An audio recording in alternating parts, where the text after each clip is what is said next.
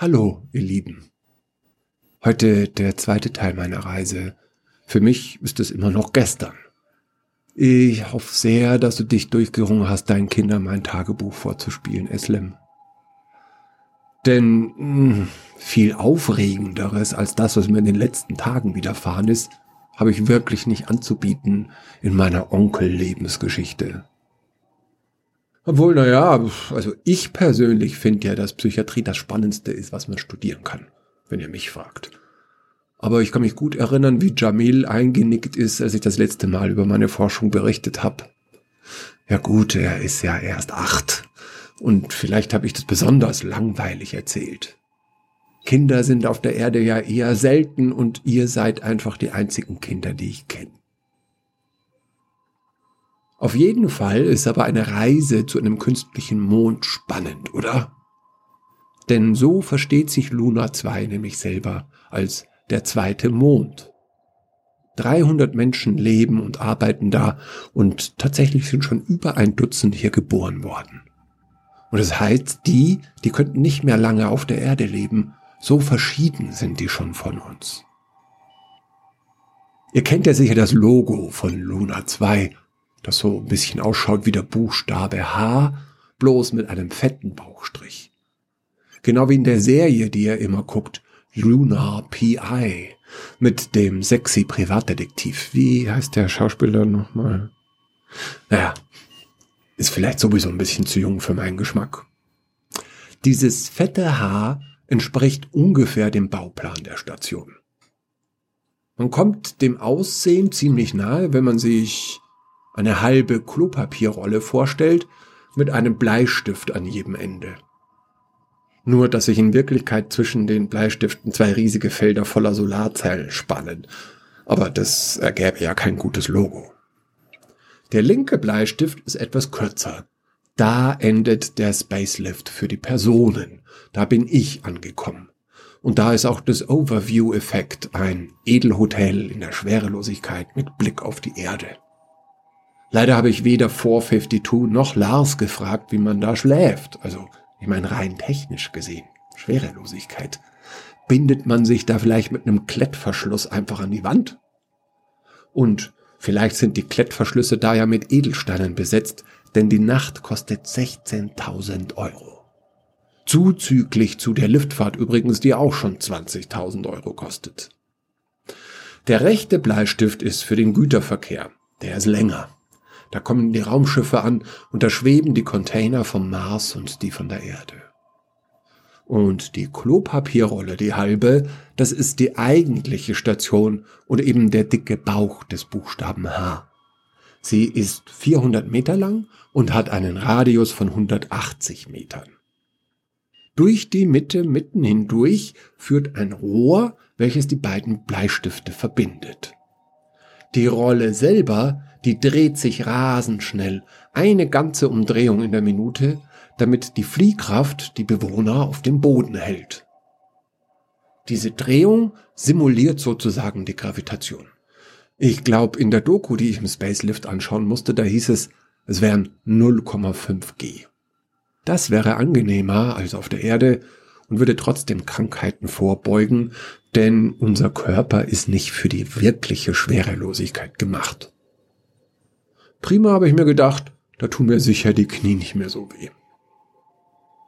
Planmäßig wäre ich nach der Ankunft nur durch das Rohr gerollt von einem Bleistift zum anderen.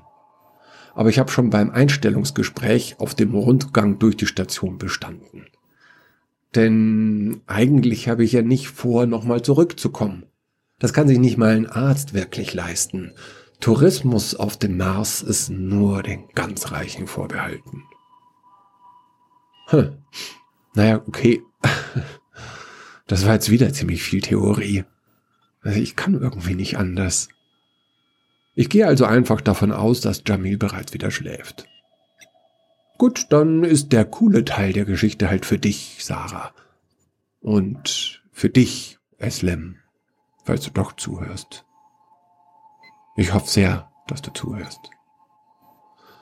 Ja, also, ich bin mit dem Spacelift angekommen und die zwei roten Roboter haben mich in Empfang genommen und auf so eine Plattform gestellt. Da war genug Platz für den Koffer und da war eine Stange zum Festhalten und eine Mechanik, die sich um meine Füße gezurrt hat. Von der Schwerelosigkeit habe ich praktisch gar nichts mitbekommen, so schnell ging das. Diese Plattform ist dann auf Gleisen in Richtung der Station gefahren und hat mich dann, wie in einem Aufzug, heruntergelassen zur Außenhülle, also zur Innenseite der Außenhülle, um genau zu sein. Während dieser Fahrt hat man dann eine tolle Aussicht auf die kleine Stadt, die hier entstanden ist. Obwohl ich ein bisschen enttäuscht war, um ehrlich zu sein. Viele Paraglider waren unterwegs und die Schirme sind winzig und knallbunt waren die. Das war schon sehr schön. Und das Innere der Hülle ist einfach eine richtige kleine Stadt. Wie so eine Stadt aus den John Wayne Western, die ich im Spacelift geguckt habe. Nur halt alles aus Plastik statt aus Holz. Kein Gebäude hat hier mehr als zwei Stockwerke. Und der Bauplan ist sehr geometrisch. Aber es gibt einen Park mit riesigen Bäumen. Die Tatsache, dass ich Häuser und Menschen beobachten konnte, die links und rechts praktisch horizontal in die Luft ragen, hat mich ziemlich irritiert. Noch unwirklicher aber waren die Häuser und Menschen über mir, denn die standen ja buchstäblich auf dem Kopf. Naja, da stehe ich dann also, auf so einem kleinen Platz, wie bestellt und nicht abgeholt. Vor mir eine Leuchtreklame, da blinkt Willkommen auf Luna 2. Links eine Bude, auf der Tourist Information steht, rechts eine, auf der Registration prangt. Dahinter lockt ein Vergnügungspark. Sowas wie Disneyland, bloß 36.000 Kilometer von der Erde entfernt. Unzählige Guides mit Schildern warten auf die Besucher. Einer hält eine Wellpappe hoch, auf der steht Rundgang mit Marsmensch, zwei Stunden 50 Euro. Der Besitzer des Schilds trägt einen silbernen Overall, wie aus so einem 50er Jahre Sci-Fi Schinken und einen Haarreif, aus dem zwei Antennen ragen. Und er ist grün geschminkt. Als er sieht, dass ich ihn beobachte, winkt er mir zu. Ich nicke und mache mich auf den Weg. Aber mir ist auf einmal, als wäre ich besoffen. Ich hab Schlag nennt man das, glaube ich. Es zieht mich nach rechts. So als wäre ein Bein auf einmal viel zu kurz. Der grüne Guide kommt auf mich zu und sagt, keine Panik, das ist ganz normal, das ist die Corioliskraft, die durch die schnelle Drehung kommt. Aber da gewöhnt man sich schnell dran. Keine Angst. Verunsichert nick ich. Willkommen hier, fährt er fort. Mein Name ist Lars. Lars vom Mars, wenn du verstehst, was ich meine. Ich bin ein richtiger Marsmensch. Mein Ausweis trägt die Nummer 1282. Wenn du willst, dann bin ich dein Guide und führe dich die Station. Wie heißt du und was willst du erleben? Ismael, antworte ich, verdattert. Und was kann man denn erleben hier in zwei Stunden? Ja, Luna 2 hat alles, prahlt er. Hier gibt es Bars, Restaurants, Kneipen, Hotels, Arztpraxen, Supermärkte und Bäcker. Hier gilt nicht mehr irdisches Recht, sondern die Gesetze des Kovenants. Aber nachdem die eh keine Sau kennt, kann man hier einfach machen, was man will. Es heißt in der Werbung immer, auf Luna 2 gibt es keine Kriminalität, und das stimmt, weil nämlich nichts illegal ist. Glücksspiel, Prostitution, Drogenhandel, Waffenhandel, alles ist hier erlaubt. Und darum auch sollte sich jeder Pancake einen Guide nehmen, denn wenn du dir hier mit Mondschnaps die Leber verstaust und jemand dir dein Geld abnimmt, dann kümmert das in Wirklichkeit auch niemanden. Aha, ich frag, was ein Pancake ist, und Lars erklärt mir, dass Erdenbewohner so genannt werden, weil sie mit einem G an der Erde kleben wie Pfannkuchen an der Pfanne.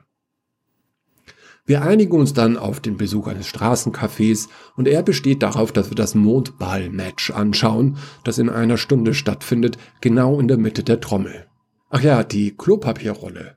Das nennen die Lunarer Trommel. Das Café heißt Morg vom Ork und dort kennt man meinen Lars. Auf seine Empfehlung hin bestelle ich mir eine Torte namens Senza Peso. Eine lunare Spezialität, sagt er. und dazu ein Glas einer klebrigen Limo, die nach Pfefferminz und Wodka schmeckt. Die Torte besteht hauptsächlich aus Sahne, Baiser und Biskuit. Aber sie schmeckt himmlisch. Bei halber Schwerkraft ist einfach alles doppelt so locker und doppelt so fluffig wie auf der Erde. Lars redet ununterbrochen auf mich ein und er will mich unbedingt davon überzeugen, auch noch das Schwimmbad zu besuchen, denn statt eines 10 Meter Bretts gibt's dort ein 100 Meter Brett. Obwohl das Schwimmbecken gigantisch sei, würde man von oben denken, dass man es niemals treffen kann.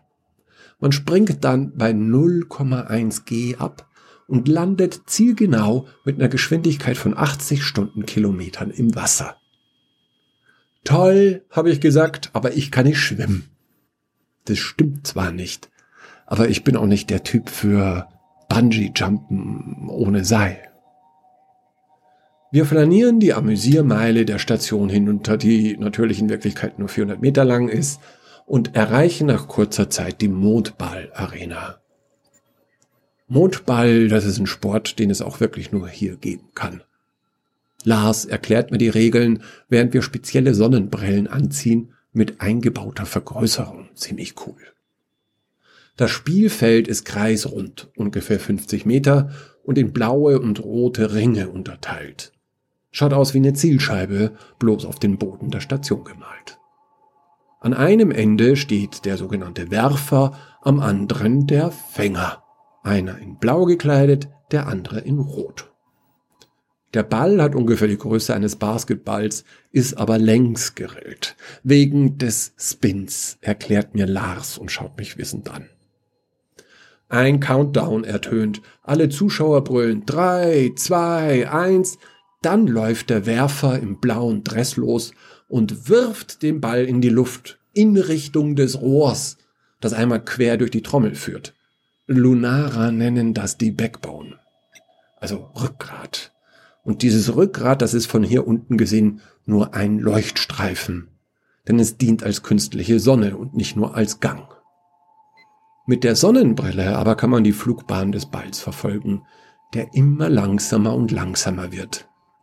Wie in Zeitlupe trudelt er in einer Kurvenbahn um die Backbone herum. Und dann wird er wieder schneller, bis er auf einem identischen Spielfeld auf der gegenüberliegenden Seite der Station landet. Je näher zum mittlersten Kreis er aufkommt, desto mehr Punkte bekommt das Team des Werfers. Es sei denn, er trifft einen Ring in der Farbe seines eigenen Teams. Mit der Vergrößerung der Brille kann man gut beobachten, wie der Werfer auf der anderen Seite, in rotem Dress, auf dem Ball zusportet und der Fänger in Blau in seine Richtung startet. Denn der Ball springt hoch in die Luft und jedes neue Aufdotzen bringt wieder Punkte. Der Werfer auf der anderen Seite will das verhindern und der Fänger auf der anderen Seite will dessen verhindern, verhindern. Ja, es ist nicht ganz einfach. Ist so eine Mischung aus Mega Basketball, Nachlaufen und Rugby. Wir schauen ganze vier Würfe lang zu. Lars erklärt mir technische Feinheiten, aber ich bin nicht besonders interessiert, ehrlich gesagt. Nebenbei erwähnt er, dass in der roten Mannschaft nur Marsmenschen spielen dürfen, so wie er einer ist. Sehr lustig. Aber das trägt er in einer Ernsthaftigkeit vor, die in Kontrast steht zu seiner grünen Bemalung und den wippenden Antennen auf dem Kopf.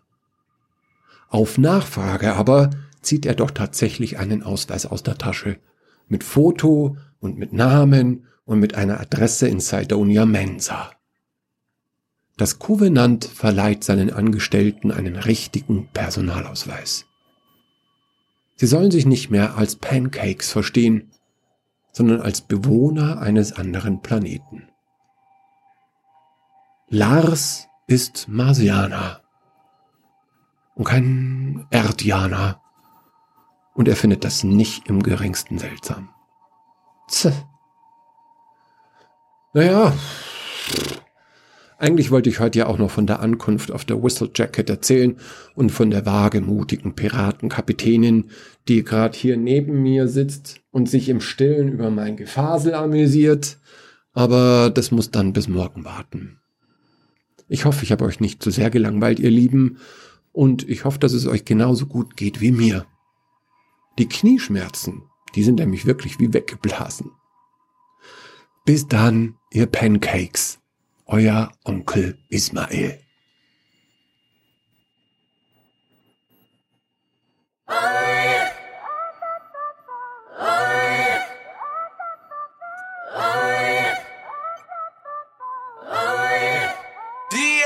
You from afar, you a star, I've been waiting. You might think you fly with your guy, but he ain't this. 1942, nothing new, just the basics. Take you for the ride of your life in this spaceship. Take you for a ride in this downless of sex sex. I can't fuck with bougie hoes that were fake purses. Trending topic, if you scared, you can say something. Can't read the time up on my watch, you can ask around me. Mob ties, I'm a boss, I'm a young guy. Don't got no time to get and play the same house party. Sticks and stones break bones, they threw rocks at me. The concrete jungle with gorillas where I was hanging around. See you from afar, you a star, I've been waiting. You might think you fly with your guy, but he ain't this. 1942, nothing new, just the basics. Take you for the ride of your life in this spaceship. See you from afar, you a star, I've been waiting. You might think you fly with your guy, but he ain't this. 1942, nothing new, just the basics. Take you for the ride of your life in this spaceship. I've been on a ride, long rides on the sunlight. Still I came out with a W and crunch time. I've been down and out with nobody to call on. Extended plenty arms for plenty niggas to call across me. Just told you dirty devils want a piece of my hard ass. Draco in my bag, he make kisses. A song for you, ain't answering no calls. Niggas just the wrong number. When you realize niggas ain't as real as me, you can phone for me for real. See you from afar, you a star, I've been waiting. You might think you fly with your guy, but he ain't this. 1942, nothing new, just the basics. Take you for the ride of your life in this spaceship. See you from afar, you a star, I've been waiting. You might think you fly with your guy, but he ain't this. 1942, nothing new, just the basics. Take you for the ride of your life